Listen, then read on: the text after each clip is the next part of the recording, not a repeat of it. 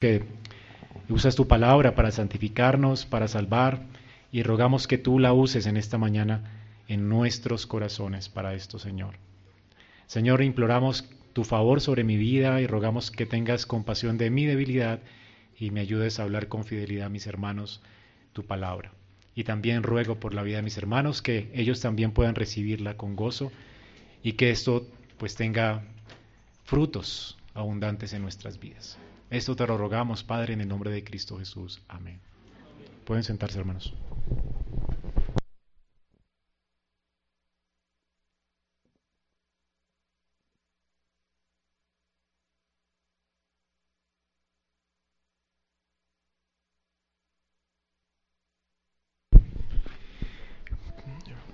Hermanos, buenos días a todos. Vamos a abrir nuestras Biblias. En Juan capítulo 17 vamos a continuar nuestra serie expositiva en el Evangelio de Juan en esta mañana.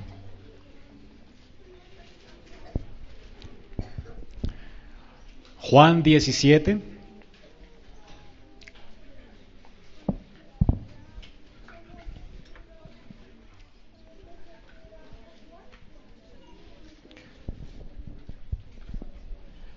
Vamos a leer juntos la palabra de nuestro Dios. Estas cosas habló Jesús y levantando los ojos al cielo dijo, Padre, la hora ha llegado. Glorifica a tu Hijo para que también tu Hijo te glorifique a ti, como le has dado potestad sobre toda carne, para que dé vida eterna a todos los que le diste. Y esta es la vida eterna, que te conozcan a ti, el único Dios verdadero, y a Jesucristo, a quien has enviado. Yo te he glorificado en la tierra, he acabado la obra que me diste que hiciese. Ahora pues, Padre, glorifícame tú al lado tuyo, con aquella gloria que tuve contigo antes que el mundo fuese. He manifestado tu nombre a los hombres que del mundo me diste. Tuyos eran y me los diste, y han guardado tu palabra. Y ahora han conocido que todas las cosas que me has dado proceden de ti porque las palabras que me diste les he dado, y ellos las recibieron y han conocido verdaderamente que salí de ti, y han creído que tú me enviaste.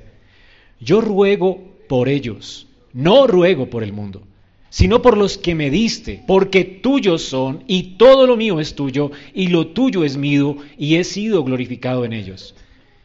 Y ya no estoy en el mundo mas estos están en el mundo y yo voy a ti, Padre Santo, a los que me has dado, guárdalos en tu nombre, para que sean uno, así como nosotros. Cuando estaba con ellos en el mundo, yo los guardaba en tu nombre. A los que me diste, yo los guardé y ninguno de ellos se perdió, sino el hijo de perdición, para que la escritura se cumpliese. Pero ahora voy a ti y hablo esto en el mundo para que tengan mi gozo cumplido en sí mismos. Yo les he dado tu palabra y el mundo los aborreció, porque no son del mundo, como tampoco yo soy del mundo. No ruego que los quites del mundo, sino que los guardes del mal. No son del mundo, como tampoco yo soy del mundo. Santifícalos en tu verdad, tu palabra es verdad. Como tú me enviaste al mundo, así yo los he enviado al mundo, y por ellos yo me santifico a mí mismo para que también ellos sean santificados en la verdad. Mas no ruego solamente por estos, sino también por los que han de creer en mí por la palabra de ellos, para que todos sean uno, como tú, oh Padre, en mí y yo en ti, que también ellos sean uno en nosotros, para que el mundo crea que tú me enviaste. La gloria que me diste, yo les he dado para que sean uno, así como nosotros somos uno. Yo en ellos, tú en mí, para que sean perfectos en unidad, para que el mundo conozca que tú me enviaste y que los has amado a ellos como también me has amado.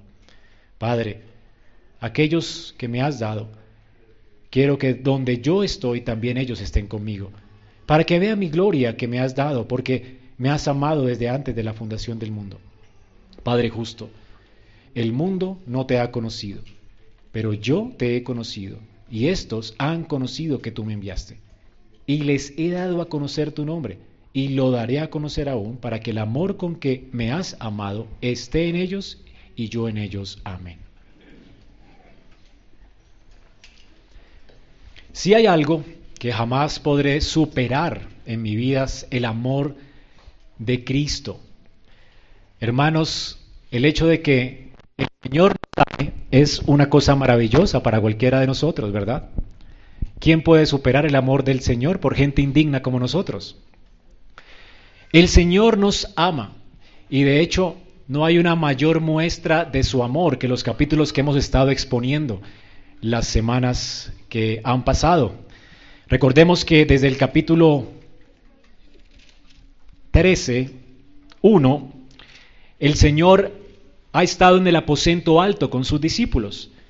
Y dice en el 13.1 que después del Señor abandonar las multitudes, antes de la fiesta de la Pascua, sabiendo Jesús que su hora había llegado para que pasase de este mundo al Padre, como amaba a los suyos que estaban en el mundo, los amó hasta el fin. Así que todas las palabras que el Señor dice esta noche, todo lo que el Señor hace por sus discípulos en esta noche, es una muestra de amor sublime. Y de hecho no solamente esta noche, dice que los amó hasta el fin, hasta completar completamente su obra, hasta ir a la cruz y resucitar por ellos y ascender al trono de Dios por ellos. El Señor los amó a los suyos hasta el fin. Y de hecho esta noche el Señor hace las más increíbles manifestaciones de amor por sus discípulos. Se humilla, lava sus pies, los ve completamente consternados por causa de su partida y los consuela, les da increíbles promesas, pero luego, como vimos, según el Salmo 2, como él entiende que parte de las estipulaciones del pacto es que el Señor, el Padre, le había dicho, Hijo, tú eres mi hijo, pídeme y te daré por herencia todas las naciones de la tierra. El Hijo sabía que según las estipulaciones del pacto, para poder que Él o las promesas que Él había hecho esa noche a sus discípulos se cumplieran en ellos, Él entonces iba también a interceder por ellos. El Señor pues no solamente da promesas para nuestro gozo, pero también ora audiblemente para nuestro gozo. El Señor, hermanos, está aquí en esta noche orando por sus discípulos y está haciendo de hecho algo que ya conocíamos que hacían los sacerdotes en el Antiguo Testamento. Todos los sacerdotes de la familia de Aarón en el Antiguo Testamento, cuando iban a ofrecer por el pueblo los sacrificios, ese viernes de Pascua, ellos iban a orar por el pueblo, a interceder por el pueblo y luego ofrecerían sacrificios por los pecados y estarían por eh, un tiempo en el lugar santísimo y de allí no salían sino hasta que el Señor respondiera su oración y salían con vida. Y entonces había un año más de perdón para el pueblo. Así Cristo es, lo tenemos aquí en esta noche antes de ofrecerse a sí mismo, no un cordero, sino su propia vida por nuestros pecados él es el sumo sacerdote. Es decir, todos los sacerdotes del Antiguo Testamento estaban solamente anticipándolo a Él. Eran como una sombra, lo estaban representando a Él. Una vez Cristo viene, el sacerdocio levítico, por eso ya no tiene sentido. Él es el sumo sacerdote. Él presentó una única ofrenda por el pecado y esta noche Él hace algo espectacular y es orar orar e interceder como sumo sacerdote por su pueblo.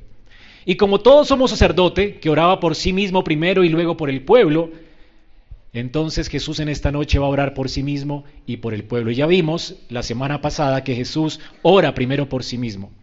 Pero esta esta oración lejos de ser egoísta, es una oración que nos implica a nosotros. Él ora para que el Padre le glorifique del capítulo 17 del 1 al 5. ¿Y por qué ora? Para que el Padre glorifique. Porque si Cristo es glorificado, entonces nosotros seremos redimidos, tendremos vida eterna, ¿verdad?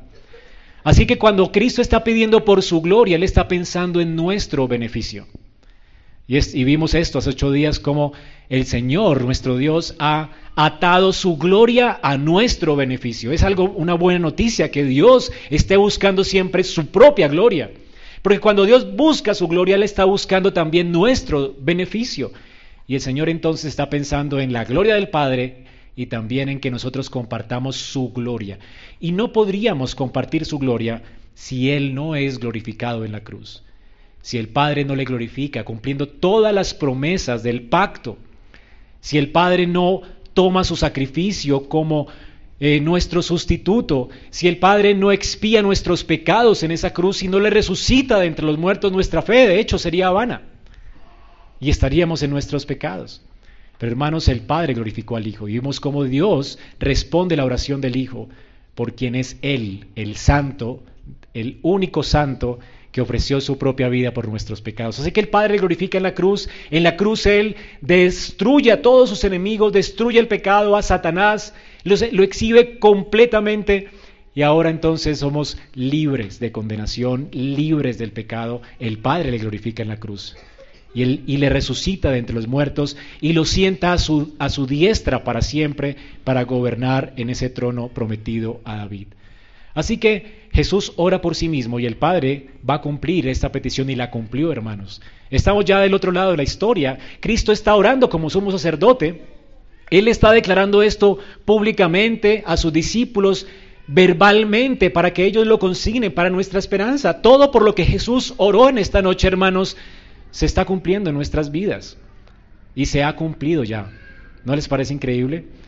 Así que Él ora para que nuestro gozo sea completo. Es lo que acabamos de leer ahora, ¿no? Señor, yo digo estas palabras ahora en el mundo para que el gozo de ellos sea completo, esté perfecto. El Señor ora audiblemente para nuestro gozo. No hay cosa que el Padre le niegue al Hijo. El Hijo pues ora por su glorificación y el Padre le glorifica. Vamos ahora a exponer del versículo 6 al 11, y ahora el Señor va a interceder por su pueblo. Como todos somos sacerdote, primero ofrecía súplicas por él y luego ofrece súplicas por el pueblo. Y esto es importante, porque el Señor, noten allí en el versículo 17.9, dice, yo ruego por quienes, por ellos. Y noten que hay un negativo. ¿Quiénes son ellos? Bueno, ellos no son el mundo. Cristo no está como sumo sacerdote intercediendo por todo el mundo. Cristo nunca haría esto. Cuando Cristo fue a la cruz, no fue a la cruz por todo el mundo. Él no expió los pecados de todo el mundo, aunque su expiación pudo cubrir los pecados de todo el mundo. Él fue a la cruz por sus ovejas, por las que el Padre le dio. Y cuando Él está orando, Él está orando por los suyos, no por todo el mundo. Y esto es maravilloso. De hecho, es mi gran seguridad que el Señor en esa noche está orando, hermanos, por su iglesia. Jesús entonces va a interceder por los que el Padre le dio.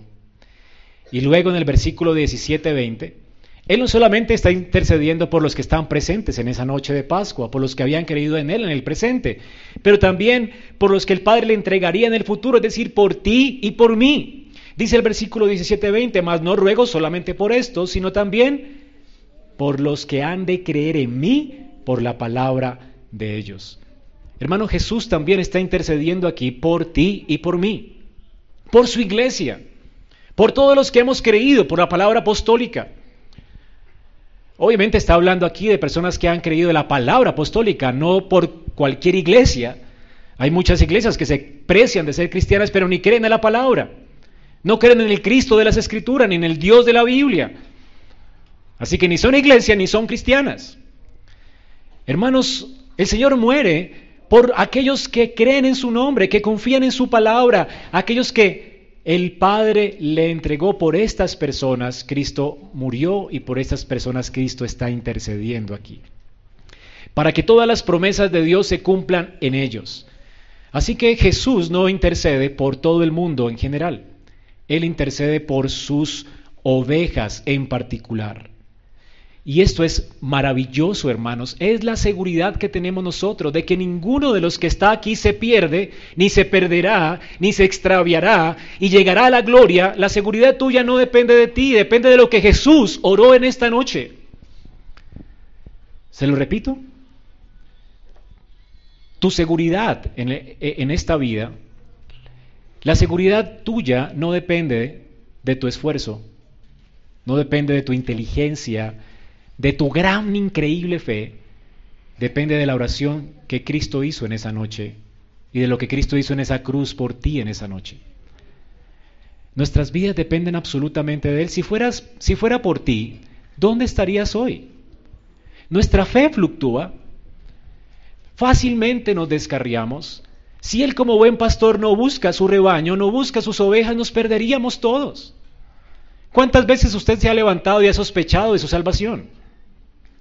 Pero aunque usted sospeche de su salvación, el Señor jamás, jamás lo apartará de, de sí si usted es un escogido de Dios, si usted es un elegido por el Padre. Estas doctrinas son preciosas, hermanos, porque son para nuestra seguridad. Ninguno por los, por los que Cristo murió, por los que Cristo intercedió en esa noche, se perderá. Todos vendrán a la gloria. ¿Por qué, hermanos? Porque Jesús está pidiendo al Padre estas cosas. De hecho, Él está orando para que nosotros, primero, seamos preservados en este mundo, para que podamos permanecer en unidad, para que seamos fructíferos, para que seamos guardados y para que seamos glorificados. Él ora por todo. Él ora para que creamos, para que seamos alcanzados, para que seamos preservados, para que continuemos con fe hasta el fin y para que seamos glorificados. Él ora esto y se cumplirá. Porque así como Dios ya le glorificó y le sentó a su diestra, ¿cómo no nos dará con Él las demás cosas por las que Cristo está orando aquí? Él lo hará. Así que esta es nuestra seguridad. Aquellas cosas por las que Cristo está orando aquí, y por las, vamos a pasar seguramente dos semanas viendo cada una de ellas detenidamente, todas esas cosas se cumplirán en nuestras vidas. Nadie podrá apartarnos del amor de Cristo. Por eso es sorprendente el amor de Dios, porque el amor de Dios no es un amor genérico, no es un amor general. Dios no simplemente ama a todo el mundo y el que entonces se dé cuenta de cuánto lo ama, entonces ya, no. Él, su amor es tan increíble y tan particular que al que Él ama, salva. Al que Él salva, santifica. Y al que Él santifica, glorifica. Y de esto es lo que vamos a hablar en esta mañana. Es algo maravilloso, hermanos, saber esto. La escritura dice aquí entonces, no oro por el mundo.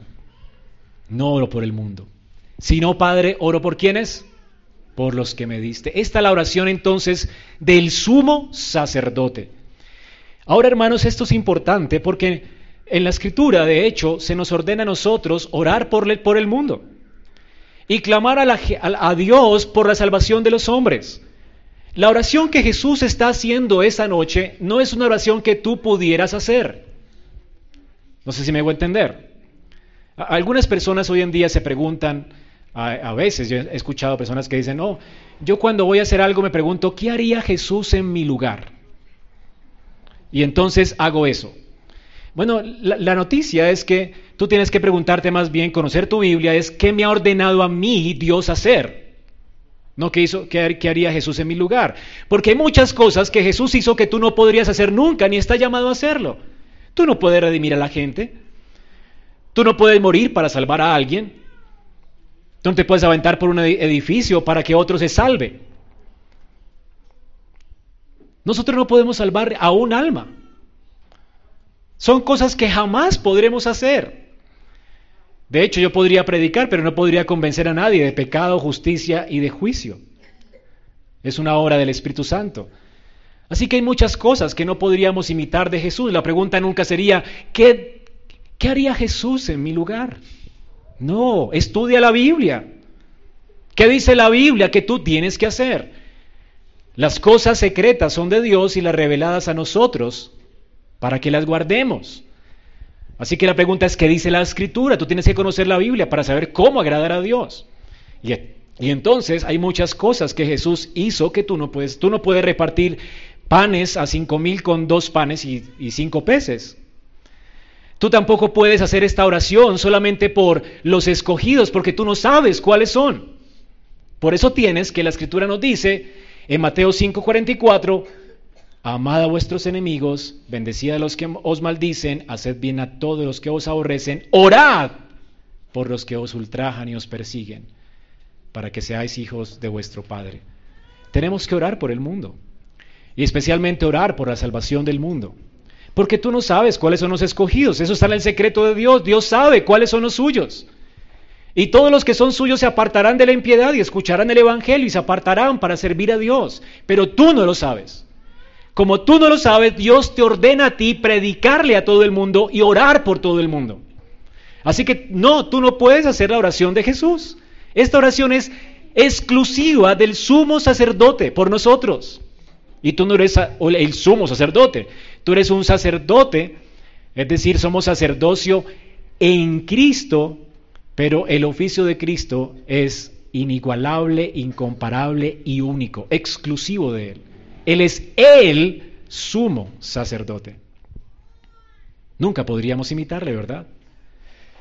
Entonces, también la escritura nos dice, hermanos, en Romanos 10, 1, ciertamente el anhelo de mi corazón y mi oración por Israel es para salvación. Es lo que dice Pablo en Romanos. ¿Qué es lo que anhela eh, Pablo acerca de los judíos de su tiempo? Que se salven. El deseo nuestro es que todos los hombres se salven. Pero el descanso nuestro es que Dios va a salvar a aquellos que ha escogido, ¿verdad? Cuando me, paro aquí cada mañana, cada domingo a predicar el Evangelio, si no tuviera la esperanza de que Dios tiene gente y pueblo en, Bogotá, pues sería horrible predicar porque mi, mi, predicación no puede convertir a nadie, a menos de que el Espíritu de Dios no obre, de que Dios lo haya escogido y esa persona venga a Cristo. Pero mi esperanza es que la gente se va a convertir y mi oración es que todos se conviertan y todos vengan al arrepentimiento. Señor, por favor, sálvalos porque entiendo que Dios tiene escogidos. Y si no supiera esto, ¿cómo, ¿con qué esperanza tú le hablarías a un muerto? Si Dios no ha prometido de todos los muertos salvar gente muerta y algunos y escoger muertos para traerlos a la vida. Cada vez que alguien predique el Evangelio es como Ezequiel en un cementerio, ¿se acuerdan? Puros huesos muertos. ¿Vivirán esos huesos? Señor, tú lo sabes, yo quisiera que todos vivieran, ¿verdad? Y entonces predicamos, ¿y quién se levanta? Todos los que Dios escoge. A Dios le plació salvar al que Él quiso, y esto es la, la libre gracia de Dios. Dios salva a quien quiere. Y a veces nos preguntamos entonces, ¿por qué no salva a todo el mundo? Eso es injusto. Eso es lo que dice Pablo en Romanos, ¿verdad? En Romanos 9. Es injusto. Y Pablo dice, si se tratara de justicia, todos aquí tendríamos que ser condenados. No se trata de justicia, se trata de misericordia. Y Dios libremente tiene misericordia del que quiere tener misericordia. Es decir, es libre de escoger a quién, de quién tener misericordia. Y Dios nunca mira a la persona para tener misericordia. Ah, se portó bien. A ver, ¿Cuál es el récord de su vida? No, de hecho antes de la fundación del mundo, como veremos aquí, Dios nos escogió. Y esto es algo maravilloso. Así que, según el decreto de Dios, Él ha escogido salvar a aquellos por los cuales Jesús ora.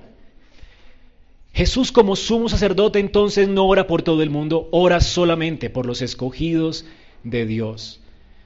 Y esta es la voluntad decretiva de Dios. Dios en su decreto eterno sabe quiénes serán salvos.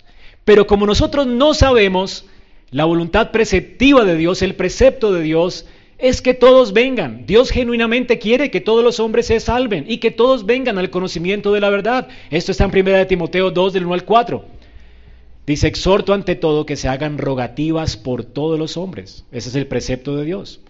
Tú no sabes quién será salvo, no, no conoces el pueblo de Dios, así que intercedes por todos los hombres. Dice, por los reyes también y por los que están en eminencia, porque Dios es bueno y agradable, y esto es bueno y agradable delante de Dios nuestro Salvador, el cual quiere que todos los hombres sean salvos y vengan al conocimiento de la verdad. Este querer de Dios es su voluntad preceptiva.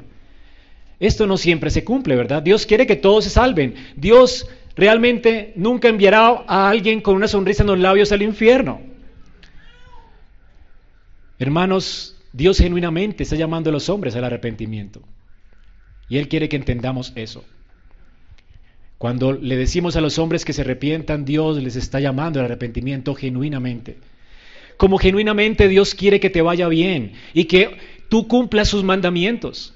La pregunta es, ¿siempre los cumples? No, el precepto de Dios no siempre se cumple. El deseo de Dios en sus preceptos no siempre se cumple. La gente peca. La gente no se arrepiente. Dios quiere que se arrepientan, pero no se arrepienten. Pero si no fuera por la libre gracia de Dios, nadie sería salvo. Por eso Pablo glorifica a Dios en Romanos 11 por la salvación de Jehová, porque Él tiene un pueblo escogido. Y este es, no es el precepto de Dios, es el decreto de Dios. En su decreto eterno, Dios sabe a quién salvaría, Dios sabe por quién Cristo vendría, el Hijo Eterno, que también es Dios, omniscientemente sabe por quiénes está orando en esa noche. De hecho, cuando escoge a Judas, sabe que Judas nunca sería salvo y que Dios lo había destinado para ese evento particular de entregarlo a la cruz. Y él sabe que Judas siempre fue un hijo de perdición, él nunca se arrepentiría y lo escoge para esto. Así que Dios en su misericordia infinita salva a estos once discípulos y ninguno se pierde. Solo Judas, porque nunca lo fue, nunca fue un discípulo. No fue alguien porque Jesús, por quien Jesús oraría, jamás. Jesús no ora por él, nunca oró por él, ni pensó en él cuando fue a la cruz aunque tuvo compasión de él y le llamó al arrepentimiento. La culpa no fue de Jesús, que no quiso salvarlo. La culpa fue de Judas, que nunca quiso someterse al señorío de Cristo. Cada vez que un hombre se pierde es su culpa, pero cuando un hombre se salva solamente es la gracia de Dios. ¿Entiendes esto? Qué bueno que lo entiendas, porque yo no. Me enloquece esto cómo es locura la Trinidad. Cómo es una locura pensar en que Cristo es Dios, perfectamente Dios y también perfecto hombre. ¿Te cabe esto en la cabeza? Si el Evangelio tú te lo pudieras haber inventado, no sería el Evangelio de, los, de Dios, sería el Evangelio de los hombres. Jamás te cabría en la cabeza esto. Pero este es Dios, hermanos, y este es el Evangelio.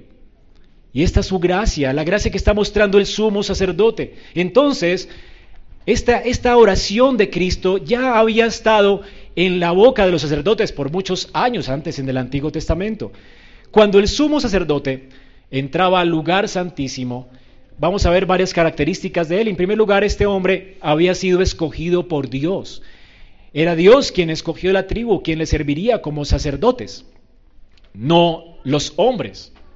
Es Dios quien eligió a, Cristo para que viniera a este mundo. Es Dios el que diseñó el plan de la salvación. Así es que Dios le muestra a Israel cómo es el diseño de su salvación y lo muestra a través del levantamiento de sacerdotes de la tribu de Leví. Sacerdotes que habían sido apartados para el servicio del ministerio de los sacrificios y la intercesión por el pueblo. Y Hebreos 5 habla un poco resumido, resumiendo el Antiguo Testamento de esto, Romanos 5 del 1 al 10. Por favor, acompáñeme.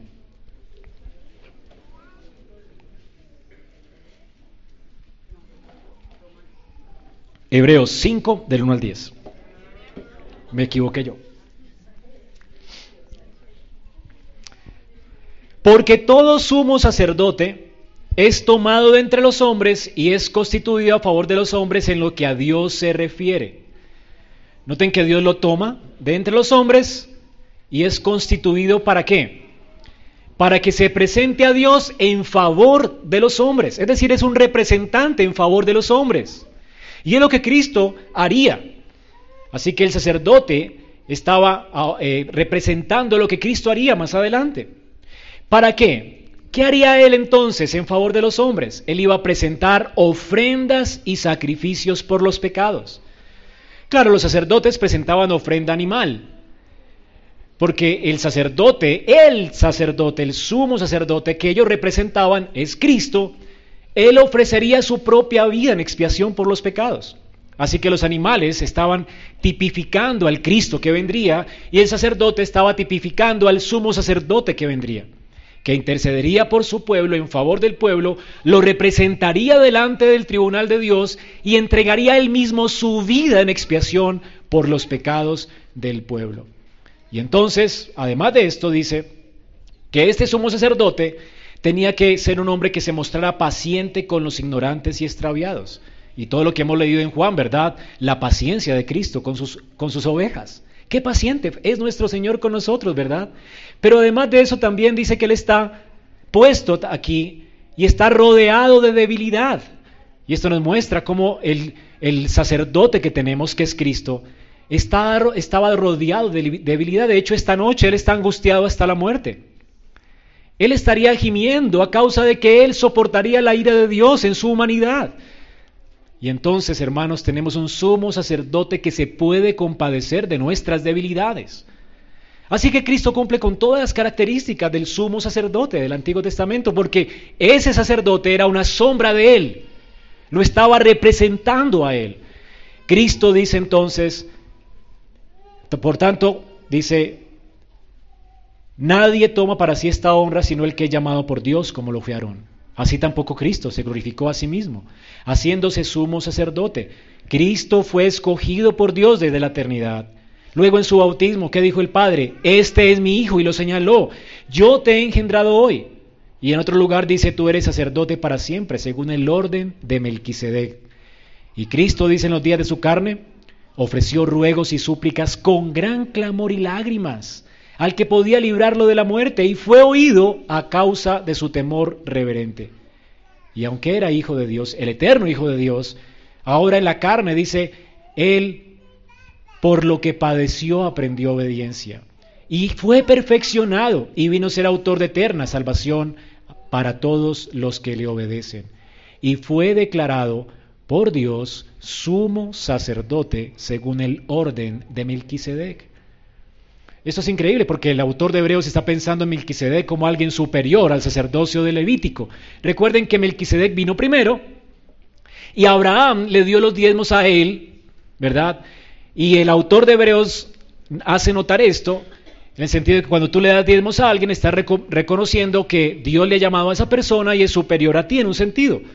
Así que Abraham, siendo el representante de todo Israel, está reconociendo la superioridad de un sacerdocio que vendría cuando le da los diezmos a Melquisedec.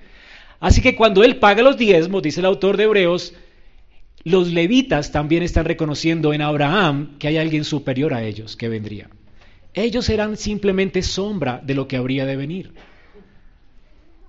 Así que ellos estaban representando a alguien superior a ellos. Cristo entonces es superior a los levitas ¿Y qué hacían los levitas cuando ministraban al Señor habiendo sido escogidos por Dios? Eran consagrados, como leímos, pero además de esto vamos a leer Éxodo 28 del 21 al 22.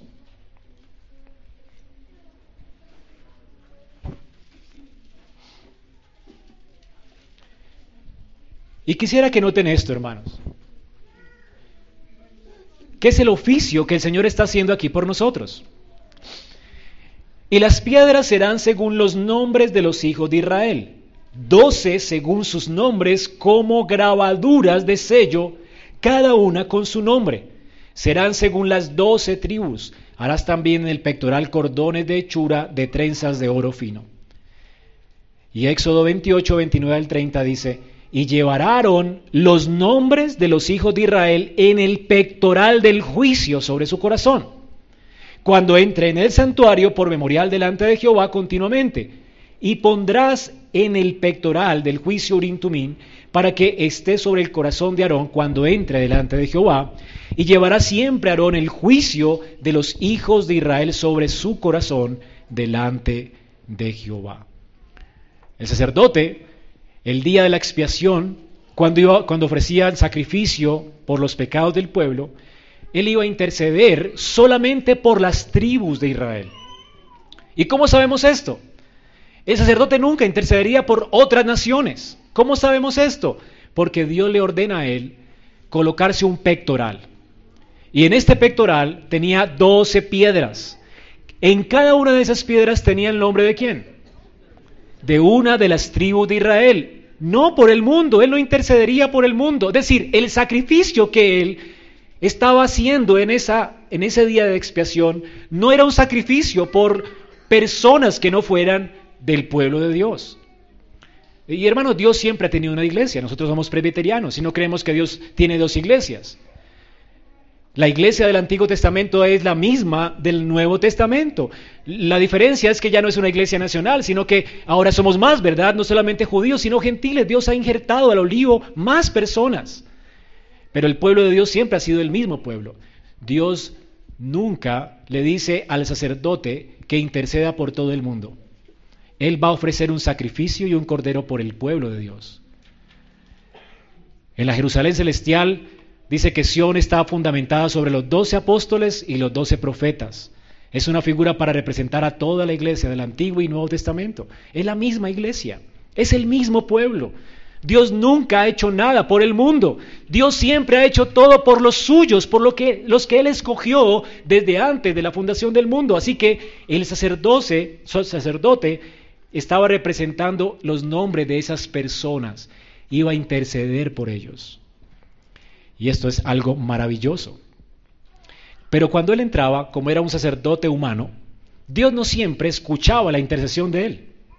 De hecho, él tenía que entrar con unas campanitas en el vestido, si usted ha leído alguna vez el, libro de Levítico, y con una cuerda amarrada a su pie. Cuando él entraba al lugar donde él solamente podría entrar, si el pueblo que estaba afuera no escuchaba las campanitas, quería decir que la intercesión de él no había sido escuchada por Dios, que su sacrificio no había sido aceptado por Dios, y entonces Dios está enojado con el pueblo, y el sacerdote estaba muerto, y las campanas dejaban de sonar y tenían que sacarlo a él arrastrado de allá. Y otro año más de sufrir por la indignación de Dios sobre su pueblo. Terrible, ¿verdad? Pero cuando ese hombre salía de ese lugar vivo, había una celebración increíble. Era una celebración fantástica, no solamente porque habían cosechas, sino que había perdón. La gracia de Dios, otro año de disfrutar de la gracia de Dios hasta que venga el deseado del pueblo, Cristo. Hermanos, cuando Cristo entró al lugar santísimo, no entró con campanitas, porque no entró al lugar físico, que representaba el lugar de Dios, al verdadero templo, al tabernáculo que Isaías vio, en Isaías 6, ¿recuerdan? Él entró a ese tabernáculo y ofreció su sangre en ese tabernáculo. Hay por ahí un judío hereje que dice que la sangre de Cristo fue derramada exactamente en el arca del pacto y las grietas de la tierra se abrieron y fueron derramadas allí y que tenía que ser solamente allí. No. Cuando Moisés construyó el tabernáculo, Dios le dice a él, construye el tabernáculo conforme al modelo que viste. Así que el tabernáculo terrenal era un modelo del tabernáculo celestial. Y el autor de Hebreos dice que cuando Cristo ofreció su sangre, la ofreció por nosotros en el tabernáculo celestial. Y él entró en ese tabernáculo y al tercer día, después de estar allá, el sacrificio que él hizo fue aceptable delante de Dios. La intercesión que él está haciendo aquí, que estudiaremos después, por nosotros, fue aceptable a Dios. Dios va a responderla. Y entonces, ¿cómo sale Cristo? ¿Vivo o muerto? Él resucitó, hermanos. Qué emocionante, ¿verdad? Y cuando Cristo resucita, Qué gran noticia, porque ya no tenemos un año más de misericordia. La escritura dice que un solo sacrificio fue aceptable a Dios, el de su Hijo.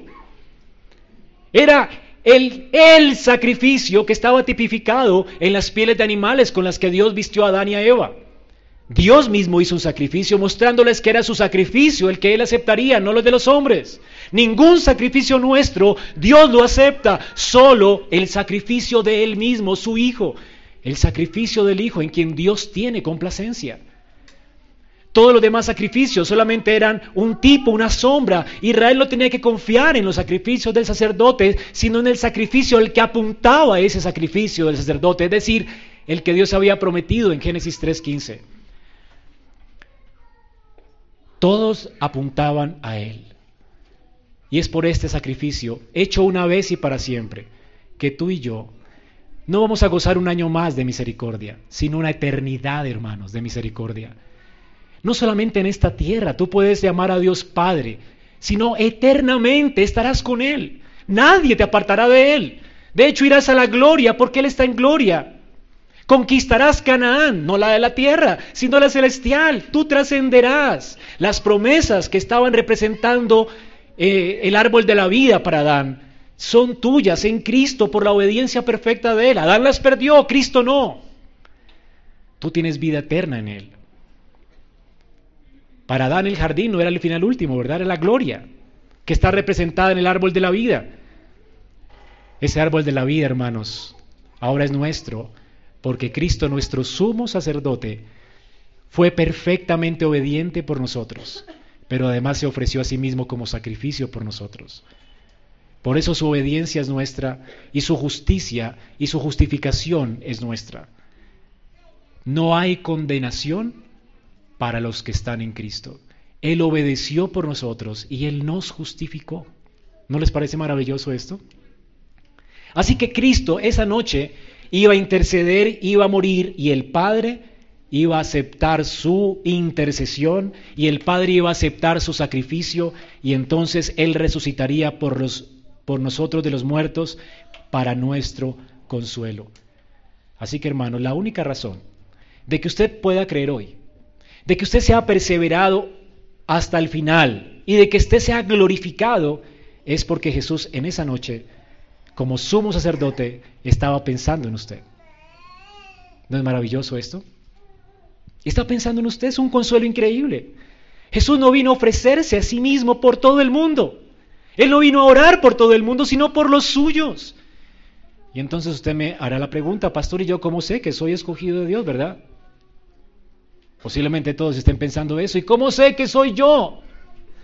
¿Cómo sé? ¿Cierto? Bueno, por la gracia de Dios, por la increíble gracia de Dios, el Señor en su oración, además de orar por nosotros, antes de orar por nosotros, antes de hacer sus peticiones, del versículo 6 al 11, Él describe a estas personas para que tú tengas paz.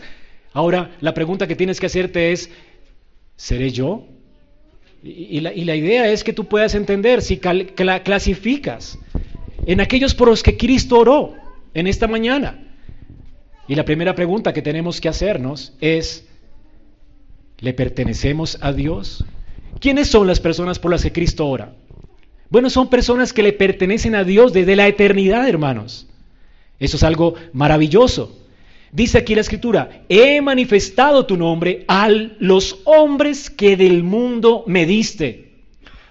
Tuyos eran y me los diste y han guardado tu palabra. Por supuesto, hermanos, Dios es Dios de todo el mundo y todo el mundo le pertenece, ¿verdad? No hay algo en este mundo que no le pertenezca a Dios. Pero Jesús dice que hay personas que son de Dios en un sentido particular, no general, y que Dios el Padre se los ha entregado a Él y es por ellos que Él intercede. ¿Notan esto? ¿Quiénes son esas personas? Romanos 8:29, Pablo habla acerca de ellas de esta forma. Dice que estas personas son las que Dios conoció. Dice, versículo 29, porque a los que antes conoció, Dios los conoció. Y la palabra conocer aquí no es que Dios dijo un día, oiga, fulanito va a creer. Ya, ya conozco que va a creer y entonces por eso lo voy a elegir. No. Vamos a ver qué significa esa palabra porque es la palabra más increíble de la Biblia. Dice, a los que antes conoció, a ellos los predestinó, les trazó el destino. ¿Para qué? Para que sean conformados a la imagen de su Hijo. O sea, que no eran conforme a la imagen de su Hijo, eran pecadores, perdidos, muertos, y Dios los conoció y los escogió para que fueran conformados a la imagen de Cristo. No eran según la imagen de Cristo, ninguno aquí ha nacido santo, ninguno aquí, sino todos hemos nacido pecadores, pero cuando Dios los escoge, los atrae así para hacerlos y conformar a la imagen de Cristo, para que Él sea el primogénito entre muchos hermanos. Y a los que predestinó para esto, a estos también. Entonces noten, primero los conoció, luego los predestinó para que se conformen a la imagen, luego los llama. ¿Ok? O sea, todo esto es como una, le han dicho la cadena de oro, una secuencia increíble. No hay alguien que Dios haya escogido que no sea llamado. Todos son llamados. Así que si tú eres un escogido, has sido llamado. Y luego dice, a los que llamó, a estos justificó, es decir, sus pecados son quitados, ya Dios no lo va a condenar, es justificado, y a los que justificó, a estos también glorificó. ¿Notan que aquí no hay pierde? Dios piensa en ellos, Dios los conoce, los salva, los llama, los justifica, los santifica y los glorifica. ¿Quién hace todo esto? Dios. La salvación de comienzo a fin es de Dios, no hay un porcentaje del cual tú participes. De hecho, Señor, te escogimos a ti, no, ustedes no me escogieron a mí, yo los escogí a ustedes. Y si están firmes, por mí. Y si están viviendo en santificación, por mí. No yo, dice Pablo, la gracia de Dios en mí. Y si llegaré a la gloria, por mí. Por eso arrojaremos todas nuestras coronas delante de él a sus pies. Toda la gloria se la llevará a Él. No hay un céntimo que tú pongas por tu salvación. No hay algo con lo que tú contribuyas. Tu única contribución en tu salvación es tu maldad, tu perversión, tu muerte, tu pecado. Tú vienes con toda tu muerte, con toda tu perversión, con todo tu pecado y toda la obra de Cristo. Es lo único que tú pones. Así que ¿quién se lleva la gloria? Él. Qué hermoso, ¿verdad? Ahora, hermanos, noten esto. La palabra conocer aquí dice en, el Antiguo Testamento esa palabra era es una palabra teológica. No es que conoció que iba a creer a alguien, no. La palabra conocer ya estaba en Amós 3.2. El profeta Amós en Amós 3.2 dice, a vosotros solamente, dice Jehová, he conocido de todas las familias de la tierra. Y por eso los estoy castigando por sus maldades. ¿Han leído que Dios al que ama disciplina y azota a aquel que recibe por hijo? ¿Por qué es que Dios nos azota? Porque nos ama. Dice, solamente a ustedes los he conocido. De todas las familias a ustedes los he conocido. ¿Quiere decir que Dios no conoce al resto? De hecho, los va a condenar porque los conoce. El resto va a ser condenado porque Dios lo conoce. La palabra conocer aquí no tiene que ver simplemente, ah, mire, lo conozco, entonces, no. La palabra conocer aquí es conocimiento íntimo. Dios nos llevó en su corazón desde antes que naciéramos. Nos conoció íntimamente, personalmente, con amor eterno, nos amó.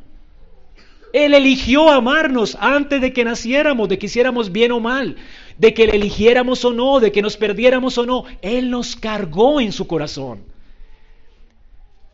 Así que no dependía del que quería, sino de Dios que tuvo misericordia de la eternidad por los que Él quiso. Esto es lo que está diciendo Amós, por eso el Salmo 1.6 dice, porque el Señor conoce el camino de los justos, mas la senda de los impíos perecerá. ¿Por qué la senda de los impíos perece? Porque Dios no la conoce. El mundo va a perecer porque Dios no lo conoce. Si Dios los hubiera elegido y conocido íntimamente, con amor eterno los hubiera amado, no se perdería nadie, nadie que Dios ama se perderá. No hay otra buena noticia para mí que esto, hermanos. Es un tremendo descanso saber que mi salvación no depende de mí, nunca ha dependido de mí, depende de Él. ¿Tú puedes estar confiado en esto? Ahora, el Señor entonces dice Efesios 1.4, que Él nos escogió desde antes de la fundación del mundo. Él hizo esto, nos amó desde antes de la fundación del mundo para que fuéramos santos y sin mancha delante de Él. Así que le pertenecemos a Dios. Eso es algo muy objetivo, ¿verdad? ¿Cómo sé si, yo, si Cristo oró por mí en esta noche? La pregunta que tienes que hacerte es, ¿me escogió Dios? ¿He sido apartado por Dios? Bueno, eso es muy objetivo, porque Dios al que le pone el ojo lo salva, ¿verdad? Muy objetivo. Pero la pregunta subjetiva es, ¿cómo sabemos subjetivamente? ¿Cómo me doy cuenta yo realmente que soy uno de esos que Él escogió desde la eternidad? Ahora, lo segundo es que si tú eres realmente alguien porque en Cristo eres esa noche, todas las personas que el Padre escogió son traídas a Cristo, todas.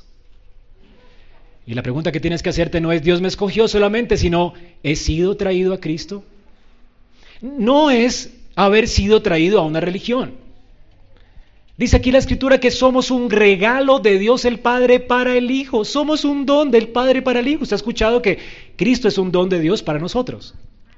Pero aquí dice, Padre, todo lo que tú me has dado es un don. Somos un don de Dios el Padre para Dios el Hijo. ¿Se ha pensado usted así? Ahora, el Señor Dios el Padre no te entrega una religión te entrega un Señor para que le sirvas a ese Señor, te entrega a Él, somos dados a Él como un precioso don, para que Cristo nos salve, nos libere, nos santifique y le sirvamos a Él.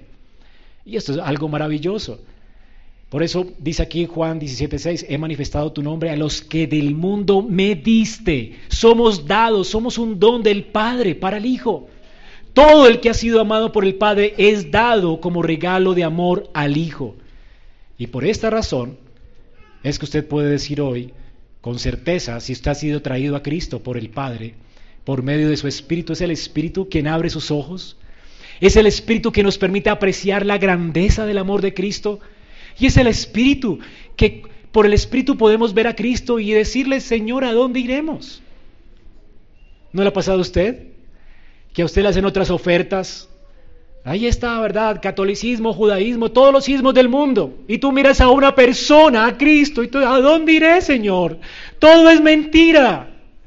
Si solo tú tienes palabras de vida eterna, todo es vacío, todo es sequedad. Y tú estás encantado con una persona, con ese glorioso Señor. Eso es gracia. Es porque Dios pensó en ti desde antes de la fundación del mundo. Es así como lo sabes subjetivamente. Tú no te dejas engañar con espejitos. No vas detrás de ningún artilugio, ni de ninguna promesa falsa. Ningún creyente por eso se va a perder. ¿Cuánta gente hay hoy congregadas en iglesias? Le muestran la plata y están allí como borregos. esos sí son borregos, ¿verdad? Detrás de la plata. Pero las ovejas de Cristo están detrás de quién? De un pastor. Por eso es que no usamos anzuelos en esta iglesia. Porque si no aprecias a Cristo, no queremos que aprecies a nadie más. Y por eso el Señor le dice a los discípulos, cuando todo el mundo le está abandonando, cuando ya no encuentran pan, cuando ya encuentran demandas, todo el mundo le deja. Y el Señor no se pone a decirles, por favor, no se vayan, vengan. Mire, hay pan, hay pan. Y más anzuelos. No, no, no. Y de hecho le dice a los discípulos, ¿se quieren ir también ustedes? Ahora, ¿cómo el Señor sabe que son sus ovejas? ¿Por qué ora por ellas? Porque ellos dicen, Señor, ¿a dónde iremos? Se nos puede acabar el pan. Como Habacuc, puede que no hayan vacas en los corrales. Puede todo perecer, puede todo fallar, puede mi salud deteriorarse, puedo morir, pero si me faltas tú, Señor, ¿a dónde iré? Él te basta. ¿Cómo sabes entonces que Cristo oró por ti? ¿Eres escogido de Dios? ¿Y cómo sé que soy escogido de Dios? ¿Aprecias a Cristo? ¿Le amas a Él? ¿Solamente a Él? ¿Detrás de qué estás tú aquí? Bueno, aquí no hacemos promesas raras, ¿verdad? Pero la pregunta es, ¿detrás de qué vienes? Porque posiblemente sea detrás del servicio, posiblemente sea detrás de la amistad, o detrás de una niña que te gustó, o detrás de un joven que te atrayó, que te atrajo. ¿Detrás de qué estás tú? ¿Es Él tu satisfacción? ¿Es Él lo que quieres conocer? ¿Es dulce a tus oídos conocerle a Él? Porque este es el cuid del asunto. Son dados a Cristo. Y de hecho ven la gloria del Padre en la faz de Jesucristo. Es lo que el Señor está diciendo aquí. Noten lo que dice el versículo 6. He manifestado tu nombre. El Señor les manifiesta su nombre. Todo aquel que es traído a Cristo, Cristo les manifiesta que el nombre de Dios. ¿Qué es el nombre de Dios? todo lo que Él es, sus atributos, su gloria. Y esto es lo que dice segunda de Corintios 4 del 3 al 6. Si no, noten esto, hermanos, si el Evangelio nuestro está encubierto, entre los que se pierden está encubierto, los cuales el Dios de este siglo cegó el entendimiento de los incrédulos. ¿Pueden los incrédulos ver algo en Cristo? ¿Pueden los incrédulos ver alguna atracción en Cristo? La respuesta es no. Porque quien Dios ha escogido, Dios le abre los ojos para que aprecie en Cristo qué cosa. Noten aquí, dice el texto, para que no le resplandezca la luz del Evangelio de la gloria de Cristo, la cual es la imagen de Dios, porque no nos predicamos a nosotros mismos, sino a Cristo como el Señor y a nosotros como sus siervos. Pues Dios, que mandó que de las tinieblas resplandeciese la luz, es el que resplandeció en nuestros corazones para iluminación del conocimiento de la gloria de Dios en la faz de Jesucristo. Cuando el Espíritu de Dios obra en un escogido de Dios, por el Evangelio obra, no por otra cosa. La persona que, que es traída a Cristo es traída por la predicación del Evangelio. Y por la predicación del Evangelio sus ojos son abiertos, ven la belleza de la atracción de una persona de Cristo y en Cristo ven la santidad, la gloria, la perfección de Dios. Y se enamoran con Dios. Y entonces le pueden llamar por el Espíritu Abba, Padre. Le tienen un, un profundo respeto al Padre. Entienden que es su Padre. Hermanos, el mundo llama a Dios papito, lo que sea de manera engañosa. Pero con toda confianza tú puedes saber que tienes un Padre a causa de que has visto la grandeza de la gloria de Dios en la faz de Jesucristo por el Evangelio que te ha sido predicado. La pregunta es, ¿la ves? Si la ves, Jesucristo es, oró por ti en esta noche. Por estas personas está orando Cristo. Entonces ellos ven a Cristo y ven, ven, en Cristo, en el rostro de Cristo y del Evangelio, ven al Padre, ven a Dios, ven la grandeza de Dios y le adoran. En cuarto lugar, ellos también guardan su palabra. Así que somos dados como un don del Hijo, un precioso regalo. Vemos la gloria de Dios, Cristo nos es todo, ¿verdad? Es maravilloso y somos persuadidos de quién es Dios y sobre todo de que Él es un Padre amoroso y bueno. Y le llamamos por el Espíritu Abba Padre. Y en cuarto lugar, guardamos su palabra. Dice aquí la Escritura, ellos han guardado tu palabra y han guardado tu palabra. Versículo 6. ¿Lo leen? ¿Quiénes son por los que Cristo ora? Por personas que han apreciado su gloria, que han apreciado la gloria del Padre en su faz, en, su, en el Evangelio, pero también han guardado tu palabra. La palabra guardar aquí no quiere decir solamente guardarla en un cajón o guardarla en la casa o guardarla en el atril y que se llene de polvo, la guardo, la guardo y la cuido mi Biblia como nada en este mundo. No, no es guardar de esa forma. Guardar la palabra es obedecerla.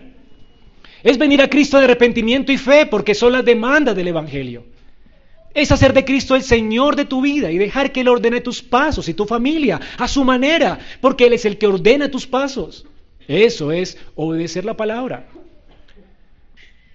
Es que a pesar de nuestras debilidades, estamos queriendo obedecerle porque le amamos. No por ganarnos su favor, sino porque le amamos. Ellos han guardado mi palabra. Y lo, curioso es que muchos de ellos esa noche le negarían, ¿verdad? Y se avergonzarían de Jesús.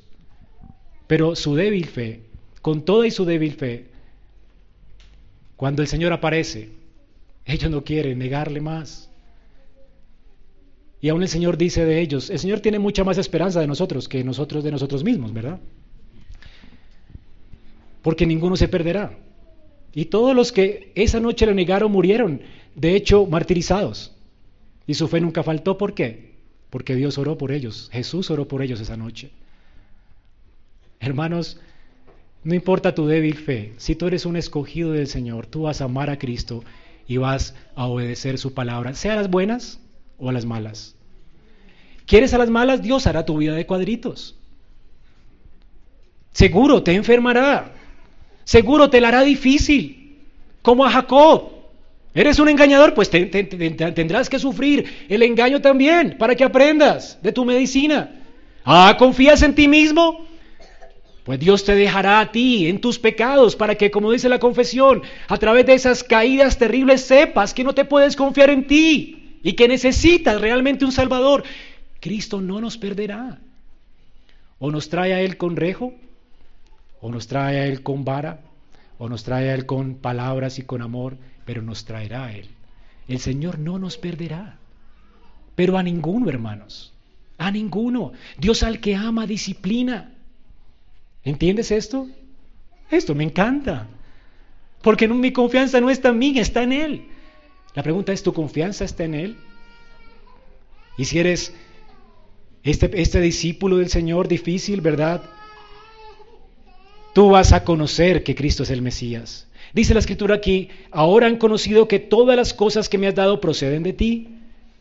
Es decir, que me has dado. Todo creyente verdadero conoce que todas las cosas que el Padre creó fueron puestas a los pies de Cristo. Es decir, que todo creyente reconoce a Cristo como el Señor. Pero además dice, porque las palabras que me diste les he dado. Y noten, ellos la recibieron y han conocido verdaderamente que salí de ti y han creído que tú me enviaste. Todo creyente verdadero cree que Cristo es Dios y que Él fue enviado desde la eternidad por el Padre. Y que Dios el Hijo vino y se entregó por nuestros pecados, naciendo de una virgen, viviendo una vida santa y muriendo en una cruz para expiar nuestros pecados. Todo creyente verdadero sabe esto. Y si no cree esto, no es de Dios. Y entonces evalúate, ¿Cristo intercedió por mí? ¿Crees esto? ¿Crees que Cristo es Dios? Esto no te lo puede revelar ni sangre ni carne. Esto no se le, se le ocurriría a alguien que Dios hiciera hombre. Es, fue tropezadero para los griegos. Fue piedra de tropiezo para los, para los judíos. Dios se hizo carne, habitó entre nosotros, vimos su gloria, vivió una vida de perfecta santidad y obediencia al Padre, se sometió en todo al Padre y siendo Dios y hombre fue a la cruz y murió por nuestros pecados y se levantó de los muertos. Crece, esto es el contenido de la fe.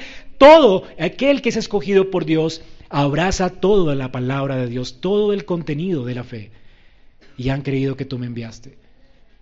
Y dice el Señor, cierra con esto. Por eso yo ruego por ellos. No ruego por el mundo, solo por ellos. La pregunta es, ¿tienes este carácter? Ahora, y por último, yo no estoy, Padre, en el mundo, mas estos están en el mundo. Son personas que están en el mundo. Todos calificamos, ¿verdad? Pero el punto es, dice aquí, yo ruego, no ruego por el mundo, sino por los que me diste no ruego por el mundo. ¿Nota la diferencia? Mundo, por los que me diste. Por último, todo aquel que es escogido por Dios, llevado a los pies de Cristo, ve la gloria de Cristo, atiende al Evangelio, obedece la palabra, vive para glorificar a Dios, pero también esa persona, ¿qué hace? Es apartada para Dios. Se aparta del mundo, abandona sus pecados. Como la mujer adúltera. Era una mujer adúltera, ¿verdad? Era una prostituta. Y las prostitutas de ese tiempo ponían perfume en su cuerpo y vivían de hecho de eso para poder atraer a hombres. Y esta mujer quiebra todo su perfume, todo lo que ella tenía para atraer hombres y renuncia a su negocio y lo quiebra a los pies de Cristo y le rinde completamente su vida a Él. ¿Has abandonado tus pecados? Señor, todo lo que me agradaba en este mundo ahora te pertenece a ti. Quiero vivir para agradarte solo a ti, no a mí. Esta señora abandonó su profesión. Estos discípulos por los que Cristo está orando aquí abandonaron las redes para seguirle a Él. Saqueo había abandonado el robo y comenzó a resarcir su error y a, a, darle a la gente lo que le debía a cada uno, ¿verdad? ¿Te has arrepentido de tus pecados? ¿Has pedido perdón a la gente que has ofendido? ¿Has entregado tu vida a Cristo realmente? Apartándote de tu maldad, Tú puedes decir que vienes a la iglesia, pero sigues viviendo con un amante. Tú no eres cristiano. Cristo jamás ha orado por ti a menos que hoy te arrepientas. A menos que el Espíritu obre en ti, abra tus ojos, aprecie la grandeza y la gloria de Cristo y entonces, abandonando tus pecados, vengas a Cristo. Tienes que abandonar tus pecados. El que quiera venir en pos de mí, dice él, que se niegue a sí mismo, tome su cruz y sígame. ¿Está dispuesto a morir a tu placer? ¿A las relaciones que Dios condena? ¿A la fornicación que Dios condena? ¿Al adulterio que Dios condena? ¿A la pornografía que Dios condena? Ningún idólatra, fornicario, ladrón, avaro heredará el reino de los cielos. Por esto no oró Cristo. Cristo oró por estas personas para que se apartaran de allí y le sirvieran a Él. La pregunta es, ¿le sirves a Él? Es el resultado de la gracia de Dios. La gracia de Dios nunca será en vano para los escogidos de Dios. Dios tiene escogidos, pero dice que se aparte de iniquidad todo aquel que ha sido santificado por Él y apartado por Él. ¿Te has apartado de iniquidad? ¿Es precioso Cristo para ti? Así que, si no es de esta forma, al salir de aquí, mi conclusión es, y mi oración es que Dios te salve.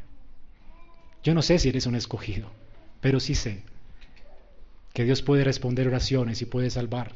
por la predicación del Evangelio. Sí sé que cuando alguien es salvo, aprecia la hermosura de Cristo y quiere venir a Él en arrepentimiento y fe, sí sé que una vez experimente su amor, tú no querrás más probar el pecado. Y cada vez que te ensucies con Él, gemirás como una oveja para que Él te limpie. Y no querrás estar allí más, en esclavitud, porque has sido libre. ¿Quién quiere estar preso cuando ya ha sido libre, verdad? ¿Quién quiere mendigar amor cuando ya ha sido completamente amado? De esta forma tan extrema como Cristo los amó.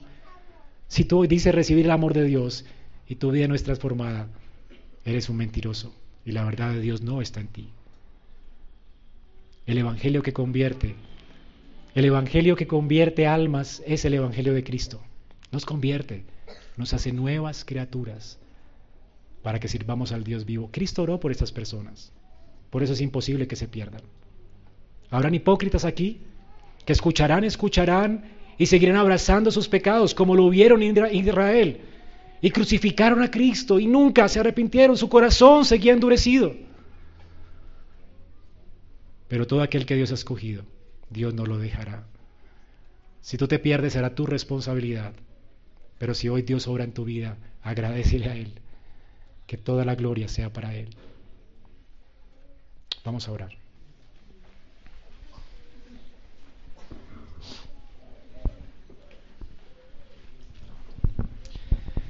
Señor, gracias, porque naturalmente nunca podríamos acercarnos a ti, jamás podríamos apreciar tu gloria. Nuestros ojos estarían cegados por el pecado, estaríamos muertos, no queríamos venir a ti para tener vida. No sabríamos que necesitamos un Salvador. Señor, pero en Cristo te hemos conocido porque tú nos has conocido desde la eternidad. Y te agradecemos, aquellos que tú has traído a los pies de Cristo, por habernos apartado de nuestros pecados, por habernos buscado, por darnos tu palabra para darnos luz y por tu Espíritu que nos dio vida para que creyéramos y nos arrepintiéramos. Señor, gracias. Y gracias porque hoy podemos irnos convencidos, si esto ha sucedido en nuestra vida, que tú has orado por nosotros, de manera que jamás nos perderemos. Porque la salvación no es nuestra, es tuya, la salvación es de Jehová. Y que esta sea nuestra seguridad al salir de aquí. Que nuestra confianza esté puesta solamente en ti, no en nosotros. Para que no a nosotros, sino solo a tu nombre sea la gloria siempre. De manera que seas glorificado en nuestra santificación, en nuestras victorias, en la manera que nos esforzamos, que te demos solamente la gloria a ti porque no habría esfuerzo en nuestras vidas si tú no hubieras obrado en nosotros. Señor, gracias. Solo es por tu gracia que estamos en pie. Solo es por tu gracia que te amamos y solo es por tu gracia y por tu oración esa noche que seremos glorificados eternamente. Y ruego, Señor, como nos has encomendado que lo hagamos, para que si alguno en esta mañana no te conoce, el Evangelio le resplandezca en su corazón. Puede apreciar tu amor, tu gracia, tu misericordia, tus bondades, tus virtudes.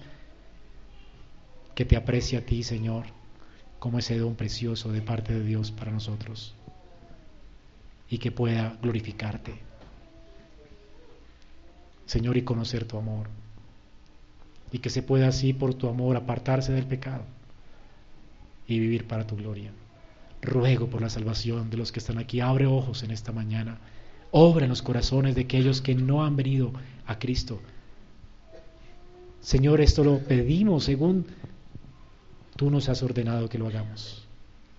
Y gracias, gracias, porque el descanso, el descanso nuestro es que todos los que has escogido vendrán a ti.